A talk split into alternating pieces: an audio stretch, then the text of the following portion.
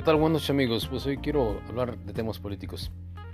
Ah, re- realmente eh, este país, México, es un país eh, muy diverso, pero a la vez este, es, tan confuso y tan discordante, a la vez eh, de ser un país de diversos matices donde mm, se le da más importancia a cosas que no deben ser hablo en el ámbito político, cuando en este país tenemos un problema gravísimo que es la pandemia, el COVID-19. Sin embargo, se focaliza los asuntos justamente en, en estos días, en estos tiempos, en ya adelantar, más que adelantar, ya estar haciendo una preselección de todos los que quieren sacrificarse en los diferentes puestos públicos por las próximas elecciones del 2021, que es llamada la madre de todas las elecciones. Resulta pues eh, hasta pírrico eh, percatarnos de que, de que son muchos y muchas.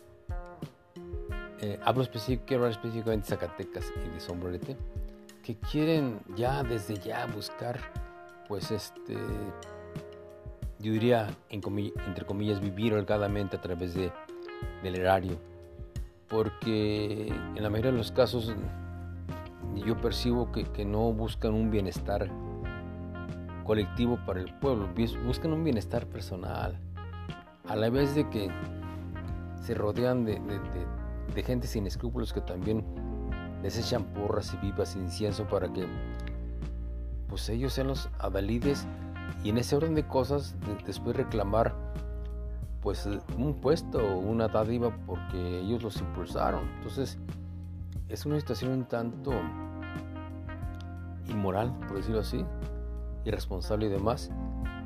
Y más aún de que esto está avalado desde el gobierno federal, estatal y demás, porque estamos viendo que se va se van a distribuir millones de pesos en las campañas donde de seguir en este tenor de las cosas, ojalá y no, pues las campañas van a tener que ser virtuales. ¿De dónde pues este se concibe o se entiende o se justifica que haya tanto dispendio de dinero para campañas que pudieran ser virtuales?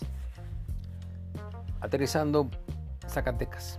Zacatecas pues viene, es un estado donde va a haber cambio de gobernador, presidentes municipales y diputados locales y federales también.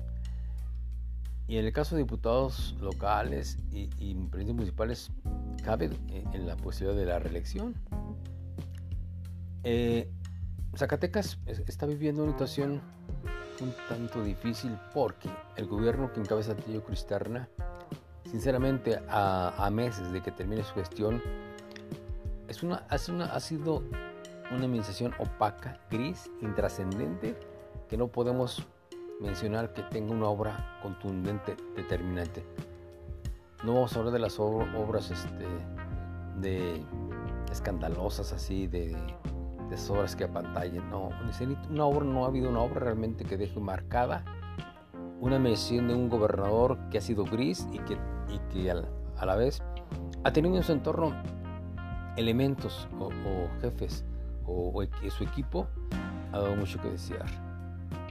Nombres hay varios, po- vamos a, voy a mencionar a un señor Héctor Alvarado que es el encargado de comunicación social. Creo que este, este señor mm, jamás este, se dio cuenta de que hay municipios donde debe reforzarse la presencia de un gobierno que es priista, ¿no? Hablo de Sombret, Zacatecas, Chachihuitz y Jimenos, que es, una zona donde se conjugan estos municipios a la, a la par de un Sain Alto que está gobernado por un tipo, una persona que no, sé, no sabemos ni cómo se llama, es que nos, se conoce como el Bichas, que, que- ha servido para maldita la cosa como presidente y que, puede redundar en, en- un, en un triunfo para otro partido, en este caso PRI, PAN, PRD, no sé, pero el gobierno de, de Alejandro Teo Cristerna pues este en el en la persona de Héctor Alvarado que se comunicó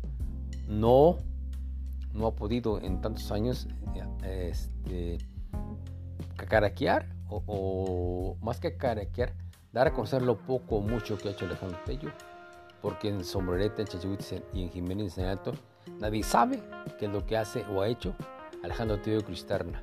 ¿Por qué? Porque su comunicador social no le importa este, ni Sombrerete ni los, ni los vicios pequeños que son gobernados por el PRI. Entonces, una visión miope de Héctor Alvarado y a la vez de, Tello que también no, tal vez no está unificado, no hay una química entre su equipo para preguntar, oye, ¿cómo andan los movimientos en, tal o cual parte? ¿no?